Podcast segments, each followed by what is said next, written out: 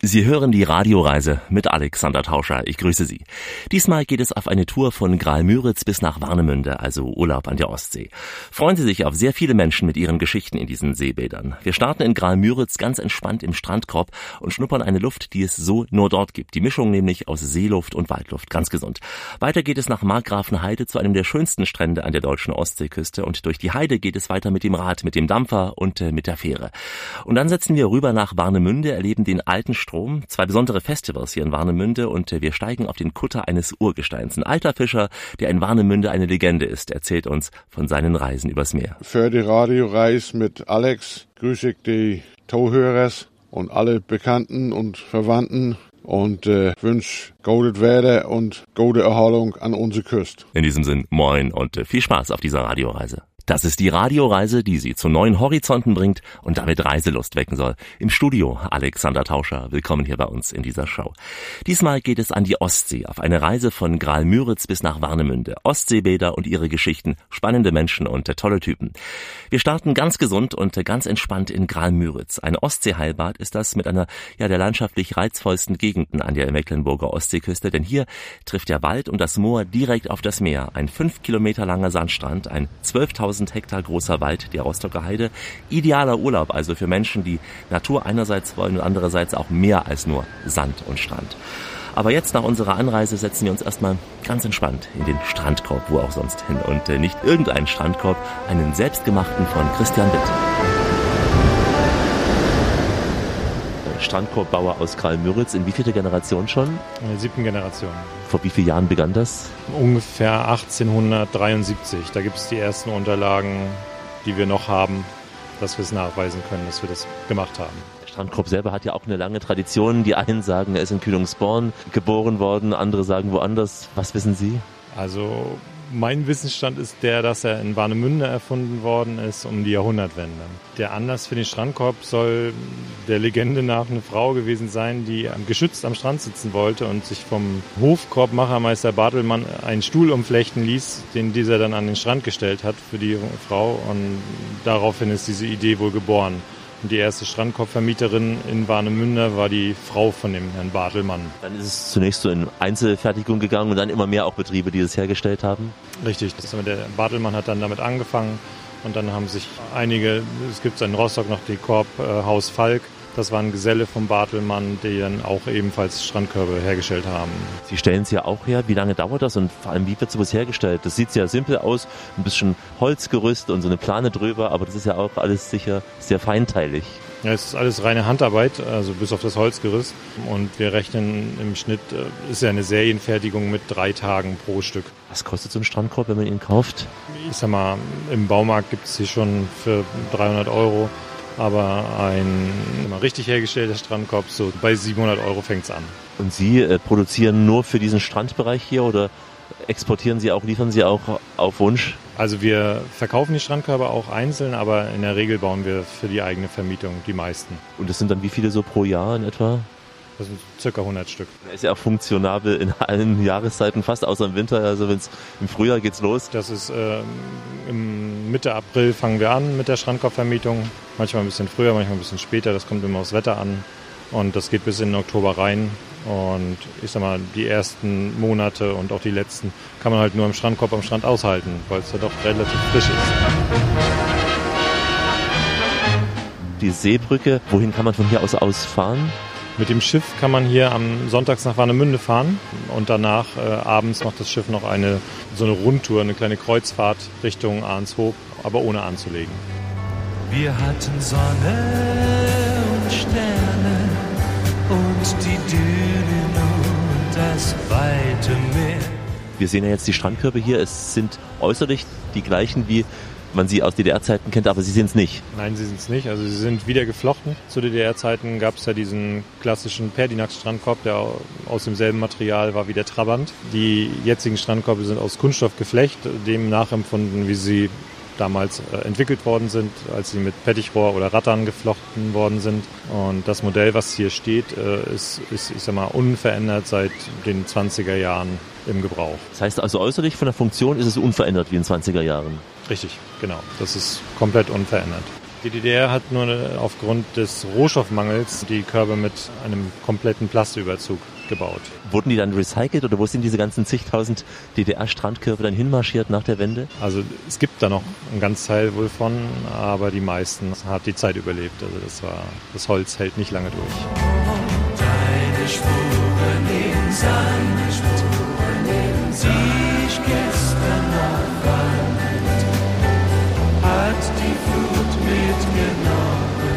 Wir sind hier an so einem Art Sportstrand. Es gibt hier so ein Trampolin und so ein Jump Area. Es gibt auch links und rechts immer FKK-Strände hier. Also wir haben hier in der Nähe noch einen Hundestrand. Es gibt davon äh, vier in Gramüritz. Dann gibt es FKK-Strände, mehrere, das weiß ich jetzt gar nicht wie viele. Hurra, hurra, der Bus ist da. Wir fahren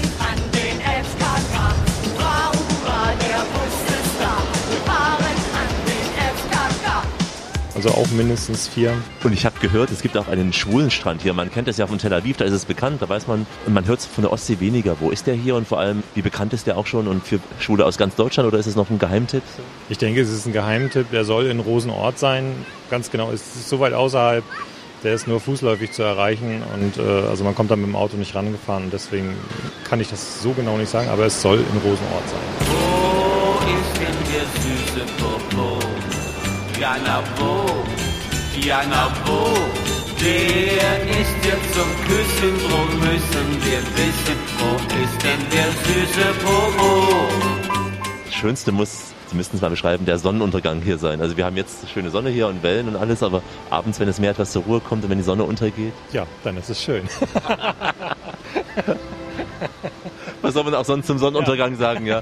Außer, dass diese rote Murmel irgendwann untergeht, Genau, ja. Dann ditcht sie rein. Ne? Dann Dann haben Sie ja auch das entsprechende Café schon parat, wo Genau. man auch dann den Drink seiner Wahl bestellen kann. Richtig, ja. Wir haben hier am Strand eine Strandbar, der viele Leute den Sonnenuntergang gerne genießen. Das ist auch was Besonderes. Es ist ein Strandkorb als Café.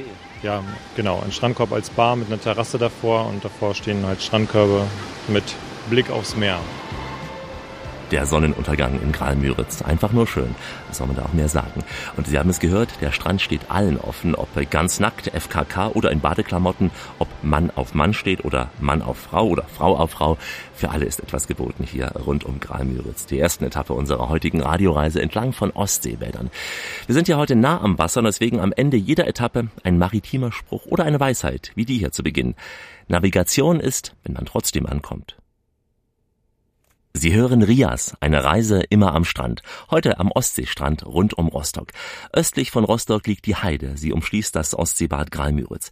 Dieser Küstenwald ist das größte geschlossene Waldgebiet Norddeutschlands und der größte Wald überhaupt an der Ostseeküste hier in Deutschland.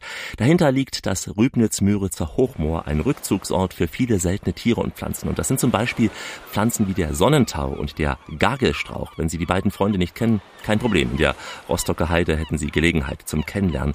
Sie würden auch den netten Moorfrosch kennenlernen. Und wenn Sie im Frühjahr kommen, dann verfärben sich diese männlichen Moorfrösche und tragen ein leuchtend blaues Hochzeitskleid. Und äh, Mitte September zum Fest der Moorgeister wird es abends unruhig im Moor. Dann wird es dunkel nämlich und dann starten die Gruselwanderungen. Das ist freiwillig, selbstverständlich. Sie merken, es ist einiges auch in der Moorheide geboten. Hier in Gralmüritz ohnehin reden wir darüber mit dem Kurdirektor Bernd Kunze.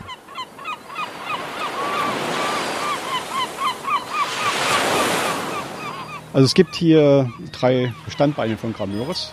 Das eine ist unheimlich viel Natur hier. Ich glaube, es gibt in der ganzen mecklenburgischen Ostseeküste nicht so einen Ort, der so viel Natur in seinem Umfeld zu bieten hat wie Gramürz. Um uns herum befindet sich ein großes Waldgebiet, die Rostocker Heide, die für uns eine besondere Bedeutung hat, weil sie den Ort wie ein Gürtel umspannt und äh, dadurch sich die Waldluft hier in Gramüritz und nur in Gramüritz mit der Meeresluft verbindet. Dadurch entsteht ein ganz besonderes Bioklima. Das hat schon der Badearzt des mecklenburgischen Fürsten Karl von Mettenheimer erkannt und hat deswegen auch hier die erste Kinderklinik überhaupt in Mecklenburg-Vorpommern errichtet. Es gibt ja auch andere Regionen, auch auf Rügen zum Teil, wo der Kiefernwald bis an das Meer ranreicht, aber es gibt nirgendwo diese Verbindung wie hier.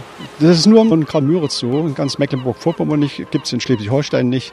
Das hängt einfach damit zusammen, dass dieser Gürtel uns umspannt. Ne? Und die Rostocker Heide hat etwa 14.000 Quadratkilometer und man sagt so ab 8.000 Quadratkilometer entsteht die Luft einer Waldluft und das ist nur hier in dem Fall. Und dann dringt die Salzluft mit da durch. Und dann kommt das hier nach Karl-Müritz und vermischt sich mit der Meeresluft von der Ostsee und das ergibt diese besonderen bioklimatischen Bedingungen. Hat die dann besonders viel Sauerstoff, dass man sagt, es ist so ein Äh, Effekt wie am Toten Meer, dass man besonders leistungs... Na, so ganz ist es nicht. Es sind mehr die ätherischen Öle des Waldes, die sich also mit der iodhaltigen Luft des Ostseewassers verbindet und das ist diese besondere Qualität. Und Sie hatten ja auch deswegen viele Sanatorien. Wir haben insgesamt sieben Anbieter hier, äh, sieben Kliniken, angefangen von einer orthopädischen Klinik, die schon zu DDR-Zeiten Spitzenqualität aufweisen konnte und nach wie vor aufweist. Wir haben Mutter- und Kindkurkliniken hier. Es gibt die älteste Kinderklinik, die überhaupt in Mecklenburg und Vorpommern existiert hat. Die existiert hier nach wie vor in Grammüritz. Die wurde 1884 von damaligen Badearzt gegründet und die existiert heute noch. Aber es ist kein reiner Gesundheitsort, dass man denkt, hier sind es nur ältere Menschen oder Kranke. Also es ist auch für Junge ein Erholungsort. Also wir sind durchaus gemischt. Ne? Aber äh, in der Vor- und Nachsaison sind es schon diejenigen, die Entspannung suchen. Die finden sie natürlich nicht nur in den Kliniken, Sanatorien, sondern auch in den Hotels, weil viele Hotels sich darauf eingestellt haben, Gesundheitsangebote anbieten, von Wellnesswochenenden bis hin zu Entschlackungskuren, Schrotkuren, alles das. Diese ganze Bandbreite des Gesundheitstourismus wird hier in Kramnürz angeboten.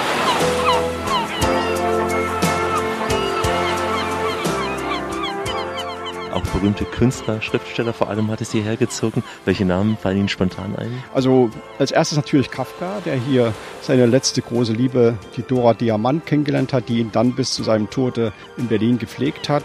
Es war Kästner hier, der sein Stück Die drei Zwillinge spielen lassen hat. Wer Gramürz also kennt, der merkt sofort, dass das hier auch spielt. Es war Kempowski hier zur DDR-Zeit. Es war Tucholsky hier, der seine Hochzeitsreise nach Kramürz gemacht hat. Und eine ganze Reihe von Schriftstellern, die sich hier zur Sommerfrische aufgehalten haben. Trojan und Seidel, also ganz bekannte auch Literaten, die sich immer jedes Jahr hier im Hotel zur Stranddistel, das hat sich bloß so genannt, weil also da eine Stranddistel war, getroffen hat und gemeinsam ein Glas Wein getrunken hat, auf das Meer geschaut haben, sich einfach unterhalten haben, neue Ideen gesponnen haben. Also es gibt ganz viele, die hier die Sommerfrische verbracht haben. Erinnern Sie daran, in gewisser Weise gibt es irgendwelche Literaturfestivals, Lesungen, spezielle? Also wir haben gerade dieses Thema Schriftsteller in Karl Müritz wieder verstärkt in Angriff genommen, auch so ein bisschen wieder zu erschließen. Neben Forschungsarbeiten haben wir natürlich auch entsprechende Veranstaltungen hier im Angebot. Es gibt eine Literaturwoche jedes Jahr, da werden Lesungen gemacht. Es gibt jede Woche mittwochs im Rhododendron Park ein Treffen, nennt sich Lyrikbuche. Da kann jeder seine Literatur mit einbringen, sein Gedicht, was er gerade neu geschrieben hat. Das hat unheimliche Beliebtheit erfahren. Mittlerweile treffen sich da 30 bis 50 Mann jede Woche und erzählen über Literatur, tauschen sich aus über Lyrik, stellen ihre neue Werke auch der Öffentlichkeit vor. Dann gibt es äh, regelmäßig Theater im Park. Wir machen hier literarische Lesungen von bekannten Schriftstellern auch. Wir versuchen wirklich diese Tradition der Schriftsteller weiterzuführen. Sie selbst leben auch hier. Ich wohne in Rostock. Ich bin also gebürtiger Thüringer, wohne jetzt aber mittlerweile seit 1970 schon hier in Mecklenburg-Vorpommern. Fühlt man sich ja noch als Thüringer oder schon als... Äh, Das kommt darauf an. Eigentlich fühle ich mich schon mehr als, als Nordland, aber wenn man dann wieder welche aus der alten Heimat trifft, dann verfällt man doch sehr schnell wieder in diesen Slang auch und spricht die alte Sprache wieder und hat also sehr schnell wieder Kindererinnerungen.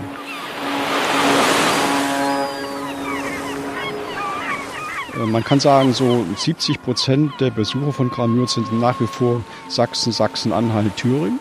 Berlin vielleicht noch, wenn sie dann einen Strich quer rüber über die Bundesrepublik legen, dann haben sie auch so 90 Prozent aller erreicht. Sind auch die, die dann nach der Wende zunächst mal das andere ferne Ausland entdeckt haben und jetzt scheinbar zurückkehren zu ihren Wurzeln. Absolut. Also wir haben viele, die gerade nach der Wende natürlich erstmal die internationalen äh, Zentren besucht haben und jetzt einfach wieder kommen und sagen, die Ostsee ist so schön. Wir haben so viel Natur hier, wir haben so viel Sehenswertes in Mecklenburg-Vorpommern, in Deutschland überhaupt, dass der Urlaub in Deutschland wieder unheimlich attraktiv ist. Also, Franz Kafka war schon hier, Kurt Tucholsky erlebte seine Flitterwochen und der Hans Fallada verbrachte seine Ferien. Und nun, nun könnten Sie dran sein, wenn Sie auch gerade mal so richtig durchatmen wollen, wenn Sie den Mief zu Hause satt haben. Hier in Gralmüritz gibt es ja, wie wir hörten, viel frische Luft. Und Sie wissen ja, wo Gralmüritz liegt, denn sonst heißt es so schön im Maritimen, wer den Hafen nicht kennt, in den er segeln will, für den ist kein Wind ein günstiger. Wir sind Ihre Urlaubsgarantie mit dem besten Mix aus nah und fern, aus Süd und Nord, aus Ost und West. Klassiker und Neuentdecktes. Das ist die Radioreise mit Alexander Tauscher. Grüße Sie. Wir machen Urlaub in der Rostocker Heide. Urlaub zwischen dem Hochmoor und dem Hohen Meer. Das Hochmoor in Graal-Müritz, es steht unter Naturschutz. Auf diesen Flächen, wo heute der Schwingrasen, heißt wirklich so, Schwingrasen üppig wächst, da wurde vor 300 bis 400 Jahren Torf abgebaut. Dann lief das Gebiet voll Wasser und äh, im Laufe der Jahrhunderte wuchs die Pflanzendecke von den Seiten wieder zu. Es entstand ein sogenanntes Schwingmoor, das heute bis zu sechs Meter tief ist und es darf auch als Naturschutzgebiet weiter ungestört wachsen. Diese Rostocker Heide ist ideal zum Wandern, aber vor allem auch zum Radfahren. Darüber sprach ich mit einer wirklichen Institution da, einer sehr, sehr lauschigen Bank in der Heide, nämlich mit Martin Elshoff vom ADFC Mecklenburg-Vorpommern. Also wir sitzen hier in der Rostocker Heide auf einer schönen Bank, nah am Wasser. Und bei Heide denken manche an andere Heiden in Deutschland, nicht an diese hier, an diese Art der Heide. Sicher, viele, gerade westdeutsche Bürger, haben den Eindruck einer Lüneburger Heide, also Sand und Heide, Kraut und Schafe. Sowas haben wir hier nicht. In der äh, Rostocker ist ja nicht nur die Rostocker Heide, sondern es ist eine größere Heide, geht bis über die Ribnitzer Heide bis fast nach Rügen. Äh, dieser Bereich ist mehr dem Feuchtgebieten sozusagen zugeordnet, sumpfig, mit Schilf bedeckt, große Wälder, Waldflächen, Wälder, die aus Erlen, Birken in der Hauptsache bestehen, aber auch Eichen. Es gibt zum Beispiel die berühmte Borwin-Eiche hier, die dem Fürst Borwin gewidmet ist. Die steht mitten in der Heide selber drin. Die kann man zum Beispiel wunderbar mit dem Fahrrad auch erfahren. Die findet man so schnell zu Fuß auch nicht, sondern die Rostocker Heide ist das größte zusammenhängende Waldgebiet, was wir direkt in der Nähe von Rostock haben. Also sprich auch die grüne Lunge von Rostock, die man also ganz schnell auf zwei oder drei verschiedene Arten des Fahrradfahrens erreichen kann sehr wasserreich. Wir haben hier Kanäle, wir haben Seen auch. Wir haben Seen, wir haben kleine Teiche. Holz und Moor waren eigentlich die äh, Geber von Baumaterialien bzw. Brennmaterialien. Brennmaterialien, das äh, Torf eben um Backstein zu brennen. Sie sehen das dann in der Stadt Rostock wieder, wie viele Backsteingebäude dort existent sind, überhaupt in Mecklenburg-Vorpommern. Also die Wasserkanäle oder die kleinen Seen wurden häufig dazu auch genutzt, Holz bzw. Torf abzutransportieren. Torf als Brennmaterial für Backstein und Holz als Baumaterial. Gerade ab dem Mittelalter hat es also ständig Bewegungen hier rausgegeben, um eben diese Materialien aus der Rostocker Heide herauszubringen. Dann hat man allerdings auch sehr viel kultiviert. Das ist also auch ein gewisser kultivierter Wald, mal abgesehen von den Naturschutzbereichen, wo man die Natur sich selbst überlässt, sodass man also kultivierte Bereiche hat, die sich wiederum mischen auch mit dem reinen Naturschutzbereich. Dort, wo einfach die Birken im Wasser stehen und nach, sagen wir, vier, fünf Jahren anfangen abzusterben und dann umfallen und dann wieder neue Nahrung geben für alle möglichen Lebewesen. Unter anderem gibt es hier also auch noch sehr seltene Moorfrösche und Reptilien verschiedener Art. Also es gibt auch sehr, sehr reichen Tierbestand hier, mal abgesehen von den üblichen Rotwild und Schwarzwild sind also auch wirklich kleinere Lebewesen hier vorhanden, die auch recht selten sind. Unter anderem dieser bewusste Moorfrosch. Hier in der Rostocker Heide lebt nicht nur der Moorfrosch, auch der Schnattermann, ein beliebtes Ausflugslokal, ein Sportboothafen und ein Anlegepunkt für die Fähren von Warnemünde im Linienverkehr. Und ähm, das muss unbedingt gesagt werden, auch und vor allem eine große Holzfigur. Harald Brost hat sie geschnitzt und äh, wir tauchen mal mit ihm ein in die Vergangenheit dieser Heide. Das hängt auch mit der Slawenzeit zusammen. Als Heinrich der Löwe hier die Christianisierung einführte, das Deutsche Reich erweiterte und ein Teil des Waldgebietes von den Rostockern begehrt war, als Rostock gewachsen ist als Stadt, viel Bauholz benötigt wurde. Und so hat man dann Grenzposten einrichten müssen. Und bei dem Sprachgemisch der Deutschen, Franken und Sachsen, die hier hochkamen mit Heinrich, und den hier noch ansässigen Slawen kam es zu Wortkombinationen. Unter anderem heißt Grenze für den Schlagbaum, für den Mann, der dann aufpasst, dass das Holz nicht gestohlen wird, heißt Snat, S-N-A-T. Das ist also der slawische Begriff für Grenze. Und dann die Kombination mit dem deutschen Begriff Mann. Der Grenzwächter, der Baumwärter war der Snatmann. Und dieser Snatmann ist im Volksmund dann zu einem, wie man so nuschelt, zum Schnatemann, Schnatermann geworden, aber mit einem T. Das hängt also mit diesem ursprünglichen Begriff zusammen. Die Rostocker und auch die Warnemünder sagen meistens Schnattermann mit zwei T. Das Schiff, das hier liegt, hat ja auch nur ein T, es ist kein Druckfehler, hängt also mit diesem ursprünglich historisch entstandenen Namen zusammen. Schnatermann. Das ist also der Grenzmann. Das ist die Vorgeschichte und die Sage, sie besagt, dass hier einst ein Schiff gesunken sei und der einzige Überlebende rettete sich auf den riesigen Findling. Wie das ausgeht, erfahren Sie gleich. Und dazu passt auch diese maritime Weisheit, lobe das Meer und halte dich an Land. Mit uns können Sie echt was erleben. Die Radioreise mit Alexander Tauscher. Heute Urlaub zwischen Gralmüritz und Warnemünde und genau zwischen diesen Orten liegt die Rostocker Heide. Im Mittelalter wurde hier sehr viel Holz für den Bau von Schiffen geschlagen und weil es damals schon viele Langfinger gab, hat man Kontrolleure eingesetzt, den sogenannten Grenzmann, den Schnatermann. Aber dann geht die Geschichte mit einer Sage weiter, die uns nun der Holzbildhauer Harald Wrost weitererzählt. Und zwar ist hier ein Stein, ein Findling aus Skandinavien in der Eiszeit hier mit hergekommen. Der lag natürlich natürlich dort und war ein Grenzstein zwischen dem Gebiet der Rostocker Heide und das nächste Gebiet war dann sein fürstliches Warnemünde. Das heißt, zwischen Warnemünde, dem fürstlichen Gebiet, und der Rostocker Heide war eine natürliche Grenze. Und dazu gehörte im Wasser, im Breitling, dieser Stein. Und nun kommt die Fantasie ins Spiel. Wenn die mit ihren flachen Booten, den Pramen, das Holz über dem Breitling fuhren, an diesem Stein vorbei. Ein Schiff ist hier auf dem Breitling bei einem ganz schlimmen Sturm in Seenot geraten. Und einer konnte sich retten. Auf diesem Stein. Und da hat er drei Tage und drei Nächte gesessen und auf Rettung gewartet. Nun kann man sich ja vorstellen, was dieser arme Mann durchgemacht hat, wie er also gelitten hat. Und dann wurde er gerettet. Und als man nach seinem Namen fragte, konnte er nur noch schnatern mit einem T. Schnatern. Und äh, so ist also dann diese Sage entstanden. Ich kam von meinem Wege ab, weil es so nebeldunstig war. Der Wald war feuchtkalt wie ein Grab und Finger griffen in mein Haar. Und ich habe dann mich belesen, als ich den Auftrag erhielt, dieser Figur ein Gesicht zu geben. Und dann gibt es eine Verordnung vom Senat der Hansestadt Rostock, dass auf diesen Stein keine Veränderungen vorgenommen werden können, nichts draufgesetzt. Das heißt, wir konnten da keine Figur draufsetzen. Und darum hat der Räder gesagt, hier, wir stellen einen anderen Findling, auch aus Skandinavien irgendwann mal hergekommen, in unser Hafengelände. Die Leute hören auf dem Wasser die Geschichte vom Kapitän an Bord, kommen in seinen Hafen nach Markgrafenheide und dort steht dann die Figur, die ich geschaffen habe, auf einem Stein sitzend mit diesem Gesichtsausdruck, diesem Leiden und wird dann von den Urlaubern aufgeheitert. Ja, diese Figur ist unübersehbar, der Schnartermann. Harald Wrost hat sie der Stadt Rostock sozusagen als Geschenk geschnitzt.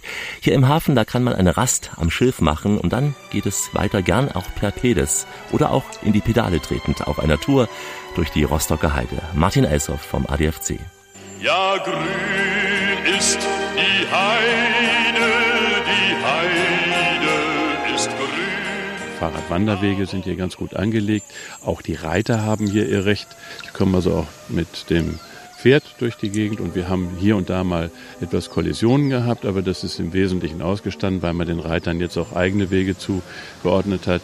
Der Fahrradfahrer fährt eigentlich auf den normalen Wanderwegen auch durch die Rostocker Heide, die im Regelfall recht gut äh, hergestellt sind, sodass man also auch selbst bei feuchterem Wetter oder bei trockenem Wetter ganz gut durchkommt. Die Möglichkeit, hier reinzufallen in die Rostocker Heide besteht vom südlichen Bereich von Rostock her oder man fährt eben, wenn man faul ist, sage ich immer, mit der S-Bahn bis Warnemünde und von Warnemünde setzt man noch gerade mit der Fähre über und dann hat man auch schon ruckzuck die Rostocker Heide erreicht. Man kann dann also wirklich auch direkt zu den Naturschutzgebieten kommen, zum Beispiel hier zu dem Radelsee.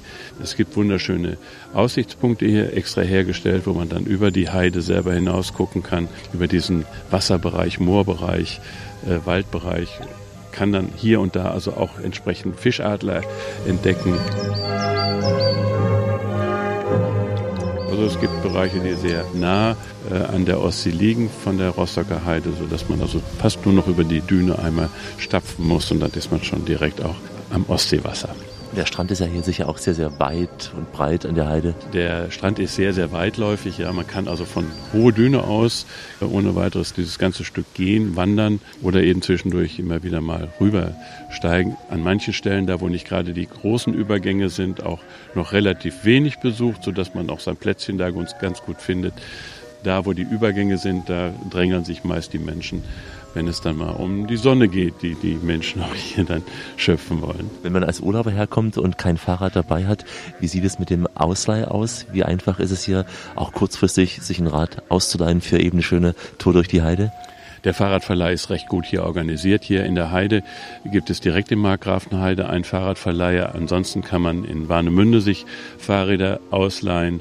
Das ist recht gut organisiert und ist auch recht sicher, dass man ein Fahrrad bekommen kann. Man kann also Kreisfahrten sozusagen machen, also Rundfahrten oder auch Zielfahrten, beispielsweise bis zum Dars hoch, dass man von Markgrafenheide über Graal-Müritz bis den anfänglichen Fischland-Dars-Zingst-Bereich nimmt und dann setzt man sich einfach in Graal-Müritz wieder in den Zug und kann also auch mit dem Zug zurückfahren auch kein Problem, ginge auch. Aber man kann auch vom DAS auch äh, direkt zurückfahren, ist dann ein bisschen längere Strecke. Also es bieten sich hier vielfältige Strecken an von, sagen wir, rund 20 Kilometer bis 80, 90, 100 Kilometer, die man fahren möchte. Und sicher im Herbst auch eine schöne Zeit, wenn die Bäume sich dann färben und die Blätter gelb und braun werden und rot. Ja, also das Naturschauspiel an sich bei den äh, Laubbäumen ist ja immer gegeben und gerade im Herbst fährt der Fahrradfahrer ja sowieso am allerliebsten, wenn es nicht mehr so warm ist, wenn er vielleicht auch den Rückenwind nutzen kann, der dann da ist.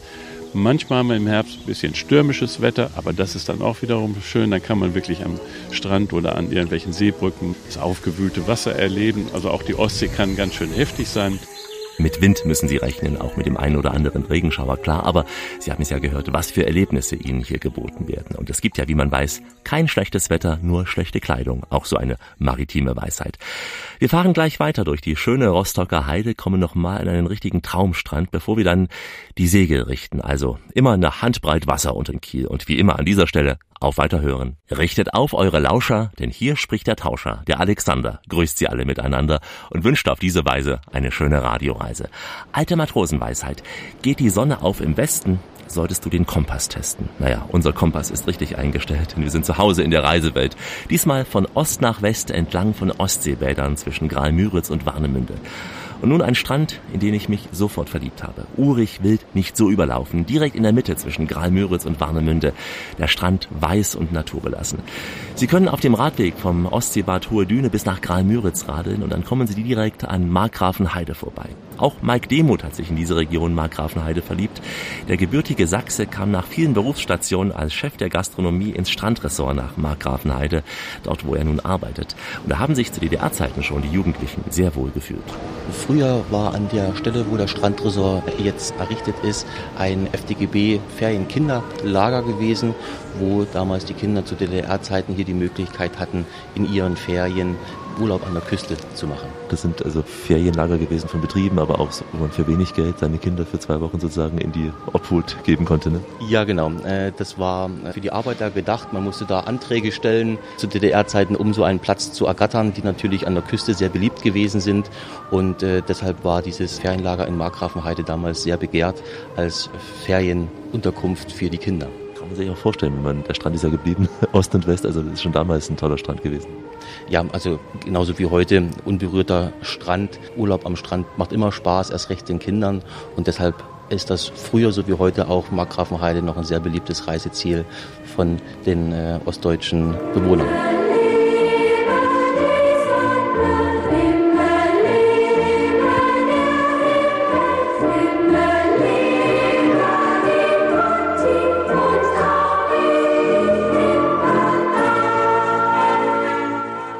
Sichtweite von Warnemünde, was sehr, sehr bekannt und belaufen ist. Manche sagen auch überlaufen und haben hier den Kontrast, also weiten Strand, wenig Menschen relativ Ja, das stimmt. Das, gerade das schätzen unsere Gäste hier einmal diese Ruhe vor Ort und natürlich dann auch die Nähe nach Warnemünde. Man, wie Sie so sehen, man sieht es von hier aus, gute 20 Minuten äh, zu Fuß zu erreichen. Dort hat man dann natürlich das große Spektakel an vielen Restaurants, Raststätten etc., wenn man da etwas den Trubel sucht. Aber hier in Markgrafenheide ist es etwas ruhiger und beschaulicher für die, die lieber den Urlaub etwas ruhiger angehen lassen möchten. Sie sehen auch viele Fahrräder hier, das heißt, Menschen kommen auch zum Fahrradurlaub hierher. Ja, das ist ein ganz großer Gästeklientel bei uns im Markgrafenheide, dass von hier aus sehr viele ihre Radtouren starten oder von hier aus die Erkundungen starten Richtung Warnemünde, Dierhagen oder Richtung äh, Kralmüritz oder natürlich auch mit dem Fahrrad die Rostocker Heide erkunden. Die Sonne die Sonne und du. Uh, uh, uh, gehören dazu. Die Sonne, die Sonne und du. Uh, uh, uh, gehören dazu. Sie sind ja auch aus Sachsen gekommen, wie so viele aus Sachsen. Schon DDR-Zeiten Sie sind nach der Wende gekommen, also haben es auch nie bereut.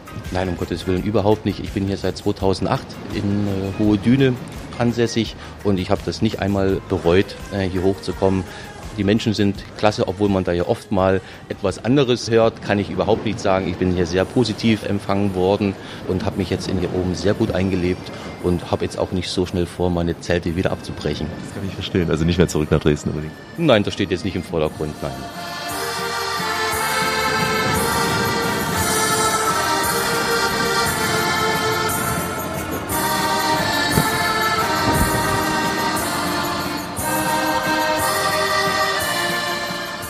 Also wir haben uns mit meiner Familie, haben wir uns hier oben äh, ja, eingelebt und sind hier sehr glücklich.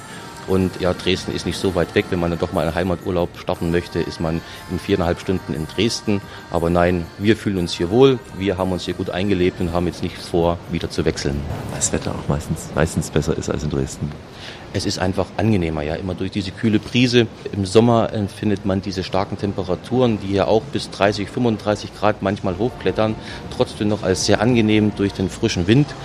Ich muss sagen, im Winter braucht man manchmal ein bisschen Durchhaltevermögen, weil da das Wetter natürlich sehr verregnet ist, wirklich sehr stürmisch ist.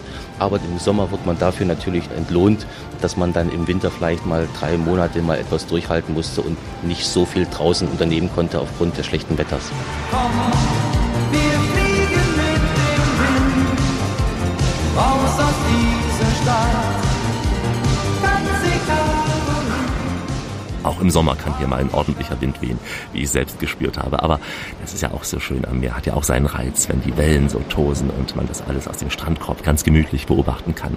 Und für alle, die bei solchem Wetter raus aufs Meer fahren wollen, diese Weisheit, diese maritime Weisheit, kommt der Wind noch vor dem Regen, fahr mit Gottes Segen. Kommt der Regen vor dem Wind, birgt die Segel geschwind.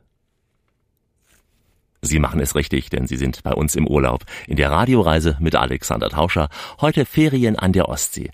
Wir haben die Hansestadt Rostock erreicht, untrennbar verbunden mit dem Seebad Warnemünde. Rostock mit fast 800 Jahren nicht nur die älteste, sondern auch die größte Universitäts- und Hafenstadt in Mecklenburg-Vorpommern.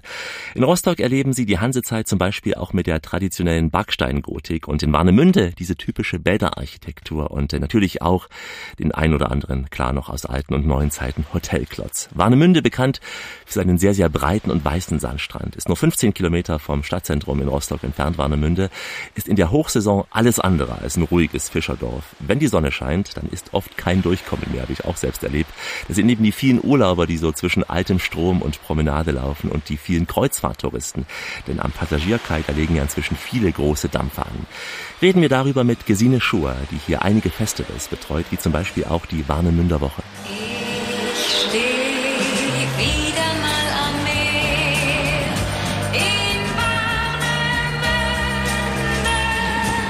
Wir haben hier viele Kreuzfahrtschiffe, die hier anlegen. Ist ein beliebter Kreuzfahrthafen. Okay, in Hamburg ist es auch schön, mit dem Kreuzfahrtschiff anzukommen, aber wo gehen Sie denn dann baden? Und hier in Warnemünde können wir das beantworten.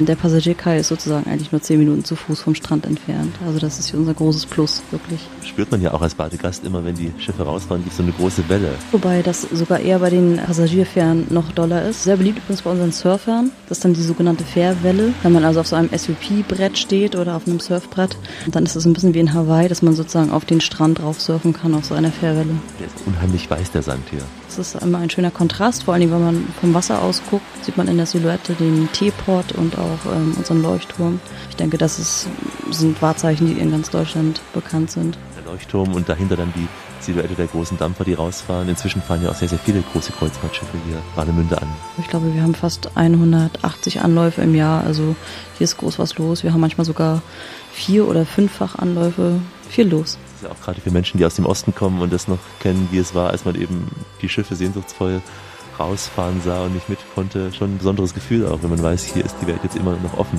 Eigentlich ist es ganz interessant, denn diese Kreuzfahrtschiffe und die große Internationalität trifft hier in Warnemünde eigentlich auf ein altes Fischerdorf. Das erkennt man auch ganz deutlich, wenn man durch den alten Strom geht mit den Fischkuttern.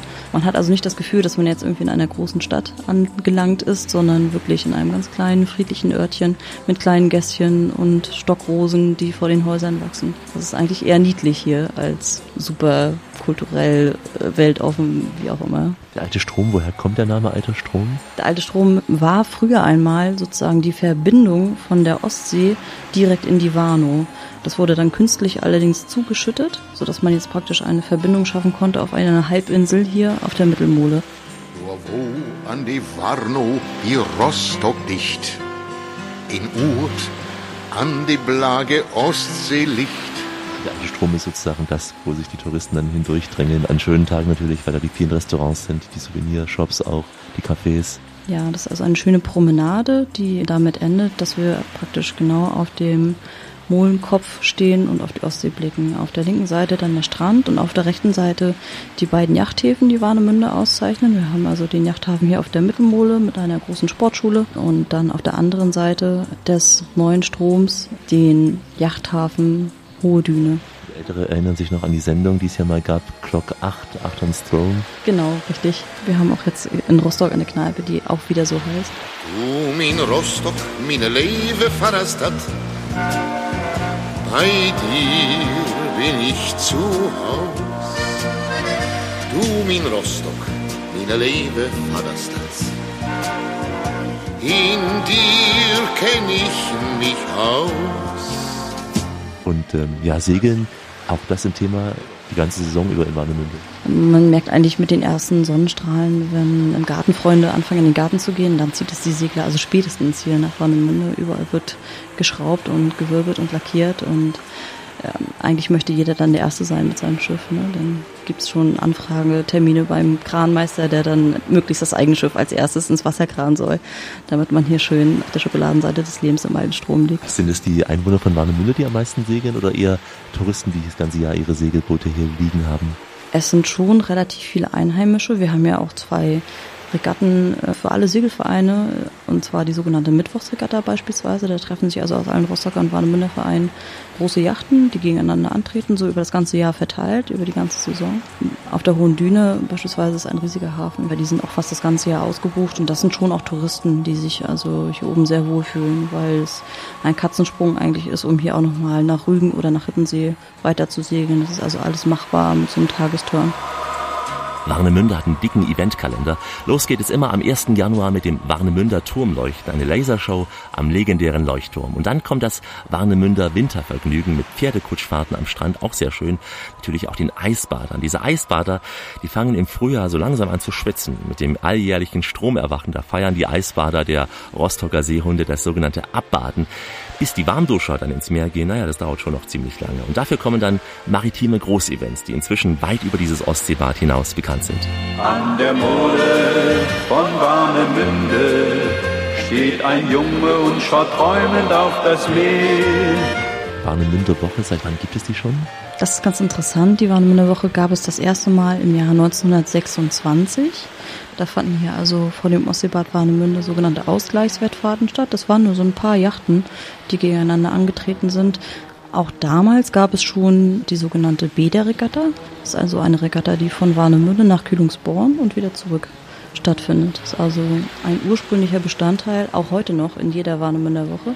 Warnemünde Woche heißt in erster Linie Wettkämpfe, Segelwettkämpfe. Was sind das für Sportler, die antreten? Was sind das für Boote hier? Wir haben sowohl olympische als auch nicht olympische Klassen hier bei uns zu Gast und wir freuen uns jedes Jahr, dass wir ungefähr um die 30 Nationen hier bei uns begrüßen dürfen. Sind also eine sehr internationale Veranstaltung. Deutschlandweit gesehen vielleicht die zweit- oder drittgrößte, obwohl uns das gar nicht so wichtig ist, wie groß wir sind. Wir haben also so rund 2000 Segler, manchmal ein bisschen weniger, die hier an der Warnemünder Woche teilnehmen, aber wir wollen eigentlich lieber die schönste Segelveranstaltung sein in Deutschland und ich glaube, das schaffen wir eigentlich auch. Mit Seglern aus aller Welt? Richtig, also zum Beispiel Segler aus Australien oder Neuseeland, Singapur, Indien. Das ist natürlich spannend. Die großen Wettkämpfe sind auf offener See draußen. Wie kann man das miterleben als Besucher vom Strand aus? Oder muss man da auch mit dem Schiff rausfahren, das zu beobachten? Sowohl als auch. Wir haben also für die kleinen Jollenwettfahrten direkt am Strand. Die kann man gut beobachten aus unserer Sport- und Beach Arena. Da findet dann auch moderiertes Segeln statt. Das heißt, da steht jemand und erklärt Menschen, die doch durchaus komplizierten Regeln manchmal beim Segeln.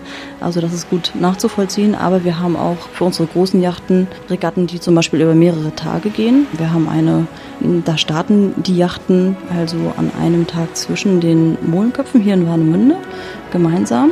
Und dann haben sie Zeit, drei Tage lang einmal diese dänische Insel Bornholm zu umrunden. Und zwar entweder rechts herum oder links herum. Da zeigt sich dann also auch, wer Taktikfuchs ist. Und der Zieleinlauf ist dann wiederum hier zwischen den Molenköpfen in Warnemünde.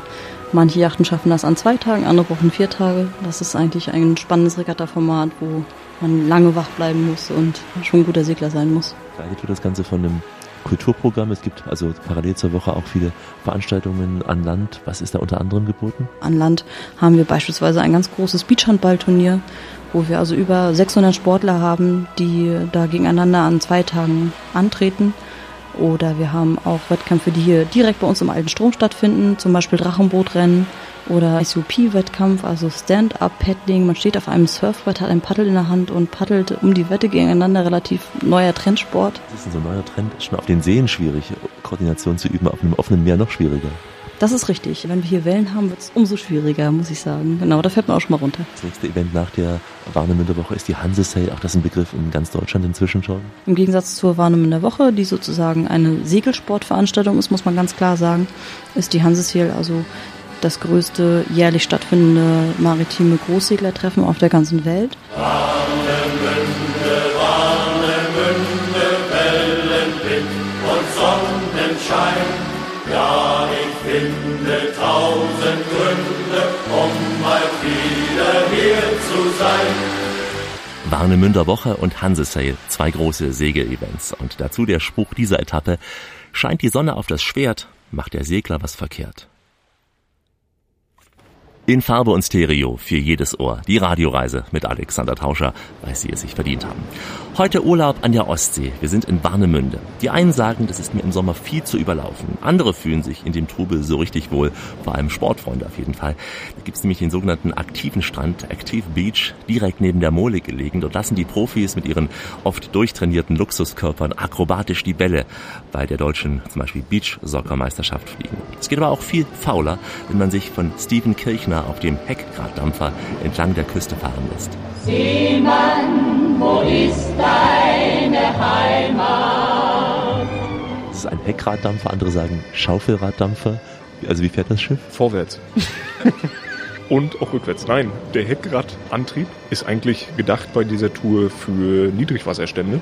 Ansonsten generell ist es kein reiner Heckraddampfer wie, was weiß ich, in Dresden oder so. Da. Sie fahren verschiedene Touren, aber eine der schönsten ist die nach Markgrafenheide rüber. Für mich persönlich auch. Und ich denke für die Gäste auch. Das sieht man an der, an der Beteiligungszahl. Für mich persönlich, weil man morgens wirklich so aus dem Schlafen gar nicht rauskommt, quasi bis man das erste Mal dann die Heide verlässt und dann durch den Seehafen fährt. Da bist du, bist du dann dran erinnert, dass du ja doch noch irgendwo in einer kleinen Stadt wohnst, die einen Industriehafen hat. Und da bist du dann erst aufgeweckt. Also es ist wirklich eine sehr, sehr schöne Angelegenheit da. So viel Natur unterwegs, ja. Ja, auf jeden Fall. Was sieht man da unter anderem? Äh, Besonderheit dort in dem Kanal, den wir durchfahren, Eisvogel, der Vogel Deutschlands. Jahr 2012, Jahr 2013, steht unter Naturschutz. Dadurch sind Einfahrten dort auch in dem Kanal im Übrigen nur für uns erlaubt. Und dann gibt es noch so einen kleinen Angelverein, die haben eine Bestandsgenehmigung. Und für alle anderen ist es tabu, damit der dort eben in Ruhe seine Zeit verbringen kann. Und unter anderem geht es eben direkt an einem der größten Küstenwälder. An einem Stück geht es dann vorbei an der Rostocker Heide. Es gibt da Ausflugsziele wie, wie der Hagener Köhlerhof, wo mit so die letzten Holzschwelöfen Europas stehen. Gelbenseiner Jagdschloss ist ein Besuch wert. Und das macht es aber eben dann für viele Rostocker, weiß Gott nicht für alle, aber für viele zu einem beliebten Erholungsgebiet. Also man kommt dort an und dann weiß man, hier hast du jetzt erstmal Ruhe. Also das ist wirklich spürbar und das ist eben das Schöne. Äh, wogegen du im Kontrast dann die andere halbe Stunde durch den Hafen fährst und dann eben dann das Dröhnen der Werften vielleicht heute nicht mehr, aber dann ist da eine Firma wie Liebherr, die baut da riesen Monsterkräne äh, und dann fährst du eine halbe Stunde wieder in die andere Richtung und da ist plötzlich wieder absolute Totenstille. Ne? Und das ist eben sehr schön. Also mir persönlich gefällt sehr gut. Seemann, deine Heimat ist das Meer. Sommer ist es schön, wenn du dann den blauen Piepmatz da siehst, ne? den, den Eisvogel sehen kannst. Im Herbst ist es aber noch schöner, weil die Farben einfach fantastisch sind. Ne? Wenn du morgens so durch den Nebel da durchschleichst und, und das ist schon... Eigentlich ist die Tour viel zu kurz in der Heide. Eigentlich ist sie viel zu kurz, muss man sagen. Das müsste eigentlich eine ganze Stunde da durchgehen. Ne? Wie lange fährt man durch? Na, 25, 30 Minuten. Der Rest ist nachher über den Breitling durch den Hafen durch. Da kommt nachher noch so eine Salzwiesen, so eine flache Wiesenlandschaft und da gucken die Leute dann schon durchs Monokel und, und versuchen da irgendwie Tiere zu entdecken. Da haben wir in den letzten Jahren jetzt Kraniche. Das ist alles so ein bisschen gerade im Wandel, weil das Schilf auf den Wiesen immer länger wächst, tauchen andere Tierarten auf. Ne? Und äh, früher war es eine Auflage, die Wiesen kurz zu halten für den Umweltschutz. Und das ist mittlerweile nicht mehr so. Dadurch wandelt sich so ein bisschen gerade so das Blatt Kranich hast du eine Zeit lang gar nicht gehabt. Und mittlerweile sind die im Frühjahr zu Rast da. Im Herbst kommen sie nochmal durch. Das ist natürlich für die Leute was Schönes. Wildschweine direkt äh, in unmittelbarer Grabennähe da, wo wir langfahren. Also man hört, glaube ich, die Begeisterung. Ne? Ich, ich, also Und Sie machen es ja jeden Tag, deswegen müsste man denken, Sie kennen alles schon, aber für Sie ist jeden Tag eine Freude, da durchzufahren. Ja, na klar. Von der Seite ja. Andersrum, ich mache es tatsächlich fast jeden Tag. Es kommt natürlich auch eine gewisse Routine da dann irgendwo rein. Ne? Du siehst nicht mal alles. Was die Leute, die Leute sind noch aufmerksamer. Die sehen dann irgendwo im Wasser auch noch die Schlangen da schwimmen und, und Mink, Mink gibt es da, habe ich, kannte ich vorher auch. Was ist Mink? Das ist eine Nerzart. Äh, Kannte ich vorher auch nicht, musste ich mich auch erst informieren lassen. Und er paddelt dann ab und zu mal durchs Wasser und verschwindet dann wieder. Das sind alles so Sachen, musst aufpassen, dass du nicht betriebsblind wirst, ne? um da dann auch noch mitreden zu können. Deine Heimat ist das Meer, deine Freunde sind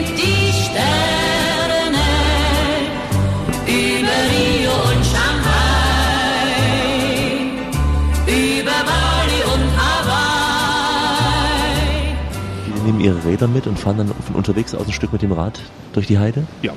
Ja, weil das eben sehr umfangreich ist, das, äh, gerade das Radwegenetz. Die steigen dann in Warnemünde auf, nehmen ihre Fahrräder mit, äh, fahren rüber zum Beispiel Schnatermann, steigen ab und dann immer gerade durch die Waldschneise bis nach Karl-Müritz hoch, am Strand vielleicht dann zurück. Ob Hamburg, ob Triest, Odessa oder Brest. Jeder Hafen der Welt riecht nach Liebe, Tang und Teer. Ob Kiel, ob Baltimore, Bordeaux oder Singapur. Jeder Hafen der Welt liegt am weiten, großen Meer.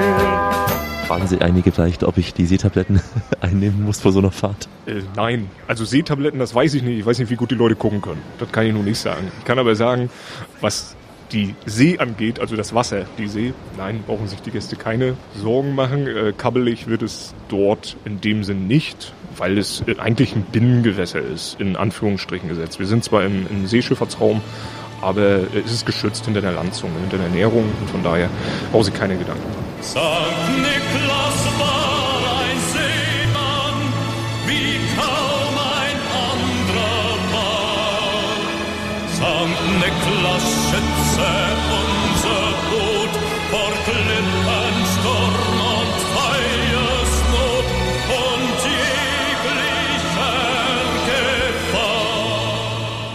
Ich glaube, das Besondere ist, Sie fahren zu Weihnachten auch zum Weihnachtsmarkt. Hat man auch nicht überall, dass man mit dem Schiff zum Weihnachtsmarkt fährt. Nein, das haben sie nicht überall. Ich glaube, im Binnenland sowieso nicht. Und im Alpenraum auch nicht. Dürfte schwierig werden. Ja, das war eine Idee von meinem Chef. Der hat gesagt, wie wäre es eigentlich, wenn wir mit dem Schiff runter nach Rostock fahren? Man hat so von Warnemünde nach Rostock hat man eine Stunde Fahrzeit. Mit den öffentlichen Verkehrsmitteln, das ist eher so Raschauer. Und es ist dann recht schwierig, für Gäste vor allem auch, die richtige Bahn und was eben alles dazu kommt. Und jetzt bieten wir halt an, seit einigen Jahren von Warnemünde direkt für die Hotelgäste eine Stunde runter nach Rostock. Die können bequem aussteigen, können sich drei oder sechs Stunden dort aufhalten, wieder einsteigen, wieder nach Hause fahren. Stressfreier geht's nicht. Freut uns immer für die Gäste, dass die dafür zu begeistern sind. Die sagen auch, besser konnten wir es nicht machen. Wenn es dann schwankt, dann liegt es wirklich an dem Glühwein. Ne? Wenn es dann schwankt, dann liegt es hundertprozentig am Glühwein. Es schaukelt hier nicht. Die war noch nicht. Auch die Warnung nicht. Nein, es, ach nee, du, man kann ja jetzt auch nicht versprechen, dass es immer so ist. Wir müssen ja einmal vorne auch um den Molenkopf rum. Ne? Und wenn da nun natürlich eine Nord, Nordwind reindrückt, dann gibt das schon mal so ein Meter, anderthalb Meter. Das ist aber alles verkraftbar, weil das dauert 30 Sekunden, dann bist du rum um die Ecke und alles gut. Steven Kirchner, einer, der seinen Job richtig liebt, der auch im Stress immer freundlich bleibt. Und er wünscht sich, dass die Urlauber das auch so machen. Und äh, wir beide fragten uns, warum denn so viele Urlauber derzeit so gestresst sind. Ist das Urlaubsstress? Ja, bleiben Sie heute bei uns auf jeden Fall stressfrei an Bord. Gleich geht's auf den Kutter nach dem Motto, wer dem Flusse folgt, kommt einmal an die See. Wir bringen Sie heute ans Meer, an den Strand, aufs Schiff und auf den Kutter jetzt. Denn jetzt besucht die Radioreise ein Urgestein an der Ostsee. Dieter Borgward vom Warnemünder Fischmarkt. Sein Kutter ist in die Jahre gekommen, so wie er auch. Aber der Kutter fährt noch voller Kraft, so wie auch er. Dieter, ein Seemann, wie man ihn sich vorstellt. Graue Haare, eine Seemannskappe, ein ganzer Kerl, immer auch mit einem lustigen Spruch drauf. Ich bin Fischer seit 68 und äh, ich bin auch schon ein bisschen selber in Rente, aber ich mache das immer noch. Den Kutter habe ich noch behalten und werde auch weiterhin den Kutter behalten und habe meinen Betrieb an meine Tochter übergeben. Das muss alles erhalten werden, investieren jedes Jahr. Hier musst du streichen und machen und tun und das ist ganz schön aufwendig. Das ist schon ziemlich in die Jahre gekommen, der Kutter hier? Ja, der Kutter, der ist auch schon, der ist zehn Jahre jünger wie ich, sage ich immer. Der ist 1957 das erste Mal ins Wasser gekommen. In Greifswald gebaut und ist der letzte von seiner Gattung, der noch in Fahrt ist. Noch aus guten DDR-Zeiten? Ja, der ist auch zu DDR-Zeiten aufgebaut. Und wir haben ihn auch nach, nach der Wende modernisiert und gemacht und getan und alles ein bisschen auf dem Laufenden und ein bisschen erneuert. Und ne, so ein altes Fahrzeug, das braucht viel Pflege und sonst äh, ist das auch nachher bald zu Ende.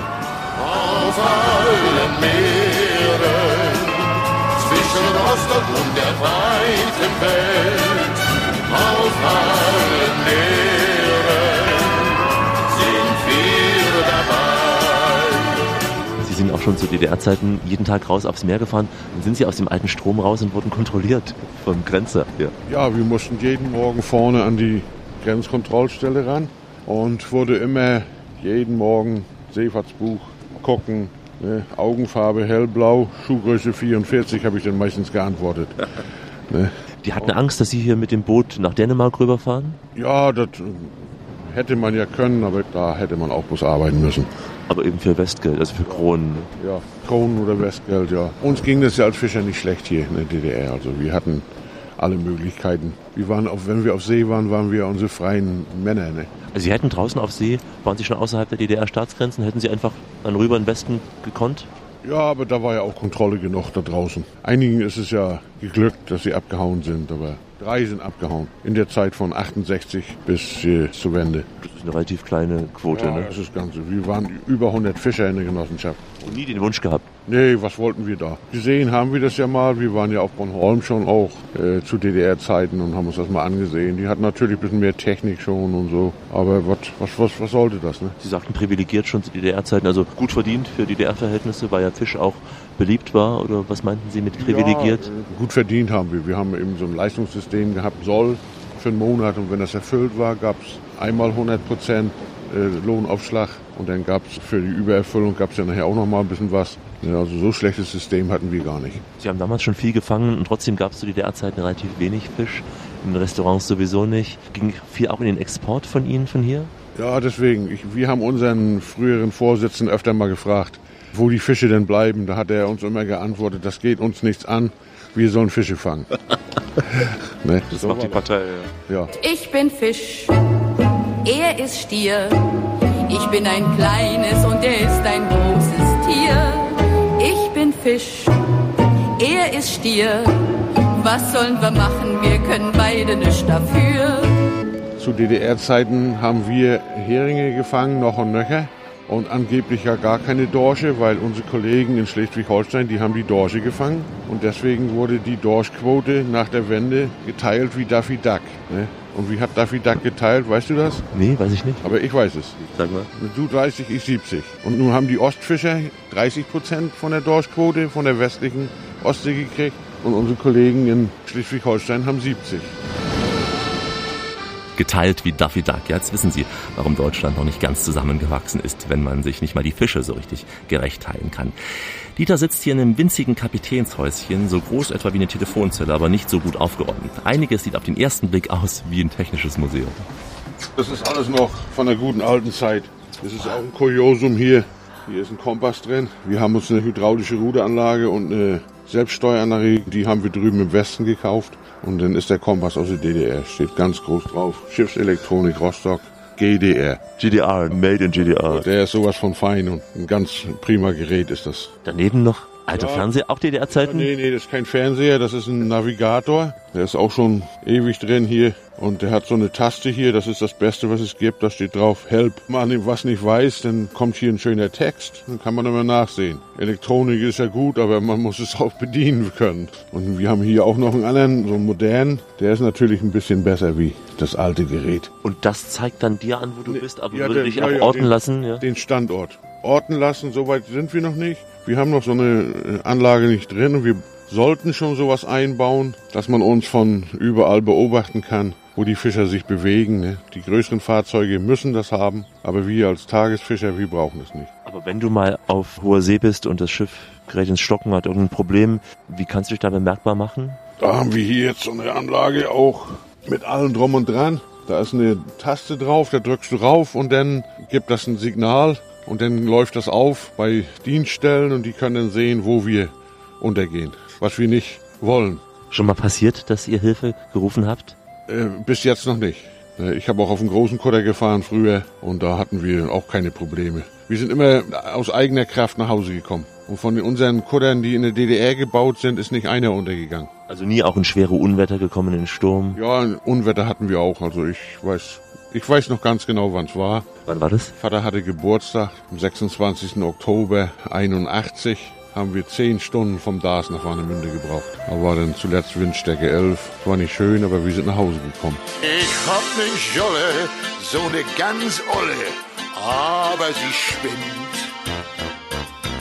Sie macht drei Knoten bei strammen Schoten und Rückenwind. Seefest muss man sein, also dir wird's nie übel. Ja, zuerst äh, auch, ne? Aber da gewöhnt man sich nicht dran. Ohne Tabletten, man wird einfach resistent. Tabletten, Tabletten, was ist das? Tabletten braucht man nicht. Aber wir haben öfter mal hier Leute mit, die mal die Fische füttern, aber das ist wohl normal, glaube ich. Ja, es schunkelt sich so schön auf meinem Kahn. Jede Welle nimmt dich sanft habe Ihnen nicht zu viel versprochen, hoffentlich. Dieter, ein richtiges Original, mit seinem Fischkutter am alten Strom in Warnemünde. Er hofft, dass dieses Flair der alten Kähne erhalten bleibt und nicht irgendeinem Bauprojekt irgendwann mal weichen muss. Aber wie heißt es so schön, auf hoher See und vor Gericht sind wir in Gottes Hand. Die Radioreise mit Alexander Tauscher geht langsam in die Schlussetappe. Heute eine Tour von Graal-Müritz bis nach Warnemünde. Eine Reise mit vielen guten Typen auf unseren Stationen und am Ende unser Fischer Dieter Borgward aus Warnemünde. Sein Kutter Prero fährt früh raus aufs Meer, holt Dorsch und Scholle und liegt dann neben den anderen am alten Strom. Ja, ja, ja, so kann das nur ein Seemann, das können die meisten sich gar nicht leisten. Doch er ist wie das weite Meer so rau und auch so stürmisch und blau. Nimmst du ab und zu mal Touristen mit, Urlauber mit auf Tour raus zum Zuschauen auch oder selber mitmachen? Zum Fischen dürfen wir ja keine mitnehmen, aber es ist auch schon vorgekommen, dass wir welche mit hatten. Und die sind dann ja auch immer erstaunt, wie das alles so funktioniert. Und was wir machen mit unseren Fischen, wir sind ja keine Verbrecher, nicht? Ne? Aber wir werden, die Fischer werden ja immer als Verbrecher hingestellt. Weil? Ja, weil sie ja Tiere und ich sag, wenn hier diese von Greenpeace stehen oder hier diese Tierfreunde da, ich sag, ich kann das nicht, kann nicht antworten. Ich bin ein Fischer, ich bin Verbrecher, weil ich ja Tiere umbringe. Viele möchten es ja nicht. Es stehen ja alle unter Schutz heutzutage, aber Man kann es ja verstehen bei Walfängern und, und wenn Haie. wir mit unseren kleinen Geräten hier, was wir hier fischen, das ist das Kleinste, also das Wenigste. ne? Es gibt ja viele, viel größere Fahrzeuge hier in der westlichen Ostsee auch, ne, die richtig rumräubern hier. Aber wir mit unseren 80 PS, was wollen wir noch zerstören?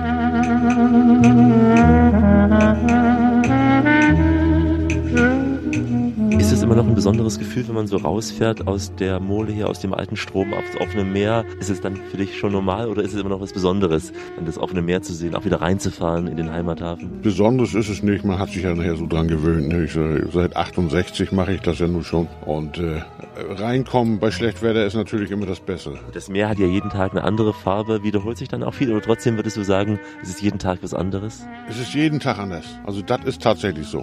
Das ist heute so und morgen ist es ganz anders. Ne? Wind, Strom, das ändert sich ja äh, stündlich auch. Man kann viel voraussagen, aber eben nicht alles in der Präzision. Ja, wie heißen die Männer, die das alles voraussagen? Meteorologen? Nee, Meteorologen. Ne, Kommt das Wetter, heißen sie Meteorologen und ist das Wetter gewesen, heißen sie Meteorologen. Das ist die Vergangenheit. Also eigentlich seid ihr die Besseren, weil ich glaube, ihr könnt es besser voraussagen. Und vor allem das örtliche Wetter. Wir kriegen unser Wetter ja, wer weiß woher. Die das Wetter vorhersagen, die sind auch nicht mehr hier. Ne, Wir hatten hier früher einen, der hat Wetter vorhergesagt, hier der Dr. Rainer Thiesel. Der kannte das örtliche Wetter. Denn wir haben links und rechts bei Kühlungsborn ist eine Wetterscheide und am Darst ist eine Wetterscheide. Und so, jetzt wird das Wetter vorhergesagt und der Wind vorhergesagt von Fehmarn bis Rügen. Das ist eine riesen Distanz. Das kann auf Rügen ganz anders sein wie auf Fehmarn. Genau, das kennt man noch so aus Kindheitszeiten, auch im Radio. Deutsche Ostseeküste, Nordost bis Ost, Fehmarn bis Rügen. Ja. Das ist viel zu weit, der Begriff ja, der hier. Begriff ist zu groß. Ne? Fläche ist viel zu groß, die da immer benannt wird. Das ist nicht gerade das Beste. Im Hafen fühlt sich jedes Schiff zu Haus. Es kann kommen, es kann gehen, ob die Sonne scheint, ob Stürme wehen und läuft es auch schon morgen wieder aus. Ja, im Hafen fühlt sich jedes Schiff zu Haus. Alte Sonnenschein wie jetzt in der Ägäis wäre auch nichts für dich, wenn du jeden Tag den blauen Himmel hättest. Ist für unseren nordeuropäischen Bereich zu viel. Ne? Wir sind ja so dran gewöhnt, 25, maximal 27, mehr darf das nicht sein. Denn gegen Hitze kann man nichts machen, aber gegen Frost kann man sich was Vernünftiges anziehen. Du fährst auch bei Eis raus. Wir sind auch bei Eis schon mit ihm gefahren. Natürlich auch ein schönes Gefühl, wenn dann so das Wasser gefriert. Ja, wenn es knistert. Aber dann, am besten ist aber dann im Hafen zu sein. Am Kutter und so können ja auch Schäden entstehen durch das Eis. Ne? Wir haben zwar einen Eisschutz dran, aber das kratzt doch schön an der Farbe und so. Schön ist es nicht. Fährst du schon seit 1968. Wie lange willst du es noch machen? Wie lange wirst du noch aufs Schiff rausgehen? Ich äh, mache das so lange, wie ich kann. Ne? Also, solange die Gesundheit das zulässt und deswegen, so lange mache ich das noch. Also nicht auf dem Schiff sterben, aber so lange wie man machen kann. Das wäre das Beste. Auf See sterben und gleich da in die Kiste rein, da will ich sowieso hin. Wirklich? Ja, das da in der Erde, da, da kommen noch die Würmer und fressen uns auf und dann lass uns lieber die Fische auffressen. Dann wünscht man, dass es noch ganz viele Jahrzehnte dauert. Ja, ja, ja. Das, nee, ein bisschen, solange ich die Kinder noch unterstützen kann, mache ich das noch. Im Hafen fühlt sich jedes Schiff zu Haus. Möge er noch lange bei seinen Fischen bleiben dürfen. Dieter Borgward, ein echter Fischkopf. Einer, der nach so einer Reise einem noch lange im Gedächtnis bleibt. Und damit sind wir schon am Ende dieser schönen Radioreise von Graal-Müritz bis nach Warnemünde. Wir hatten sehr viele Stationen und viele interessante Menschen. Wenn Sie noch einmal mit dem guten alten Fischer von eben raus aufs Meer fahren möchten oder nochmal am Strand von Graal-Müritz im Sand liegen wollen, kein Problem, denn diese Sendung gibt es wie immer auch als Podcast zum Nachhören. Wann immer Sie wollen, wo immer Sie wollen. Und nicht nur diese Radioreise an die Ostsee, in einer anderen Sendung, da stellen wir Ihnen zum Beispiel die Ostseebäder westlich vor, von Kühlungsborn über Heiligendamm bis nach Warnemünde. Sie finden bei uns auch eine tolle Reise auf den Dars, eine Reise auf die Insel Rügen und zwei Sendungen über den Osten Mecklenburgs, die Region so zwischen Rügen, Greifswald und dem Stettiner Haff. Also, wir lieben den Norden und Sie sicher auch, meine Damen und Herren. www.radioreise.de. Die Fotos und Infos wie immer auch bei Facebook und in unseren Blogs. Ich verabschiede mich in den Sprachen der Welt, die Sie ganz sicher auch zwischen Graal-Müritz und Warnemünde hören können. Gerade auch wenn die großen Dampfer anlegen. Goodbye, au revoir, ciao, adios, hey, das wir sagen, ja, marhaba und shalom und natürlich tschüss. Hallo, hier ist Christian Witt aus dem Strandkorb in Graal-Müritz an der Seebrücke und Sie hören die Radioreise mit Alex.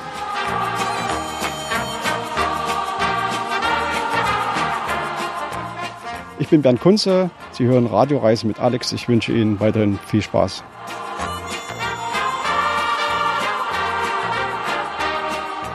Hallo, ich bin der Martin Elzoff und Sie hören die Radioreise mit Alexander Tauscher. Ich wünsche Ihnen viel Spaß und hoffe, dass wir uns vielleicht mal zufällig hier oben in Mecklenburg-Vorpommern treffen. Ja, mein Name ist Mike Demuth, ich bin gastronomischer Leiter der Blauen Boje und Sie hören die Radioreise mit Alex. Ein herzliches Moin Moin von der Warnemünder Woche. Ich bin Gesine Schuhe und Sie hörten gerade die Radioreise mit Alex. Moin, mein Name ist Steven Kirchner. Ich bin Fahrgastschiffer in Warnemünde und äh, ihr hört die Radioreise mit Alexander Tauscher. Ich wünsche euch gute Reise, gutes Zuhören.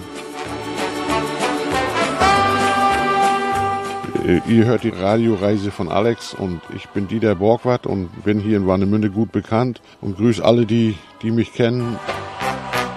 Dankeschön und bleibt zum Schluss noch die letzte maritime Weisheit für heute. Sie passt genau für uns. Und ist der See zu Ende, fahren wir eine Wende. Bleiben Sie schön reisefreudig, meine Damen und Herren, denn es gibt noch mindestens 1000 Orte in dieser Welt zu entdecken. In diesem Sinn, wie immer, bis bald.